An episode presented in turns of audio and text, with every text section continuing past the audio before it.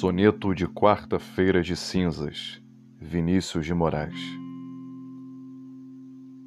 Por seres quem me foste, grave e pura, em tão doce surpresa conquistada, por seres uma branca criatura de uma brancura de manhã raiada, por seres de uma rara formosura, malgrado a vida dura e atormentada, por seres mais que a simples aventura e menos que a constante namorada, porque te vi nascer de mim sozinha, como a noturna flor desabrochada a uma fala de amor, talvez perjura, por não te possuir, tendo-te minha, por só quereres tudo e eu dar-te nada, e de lembrar-te sempre com ternura.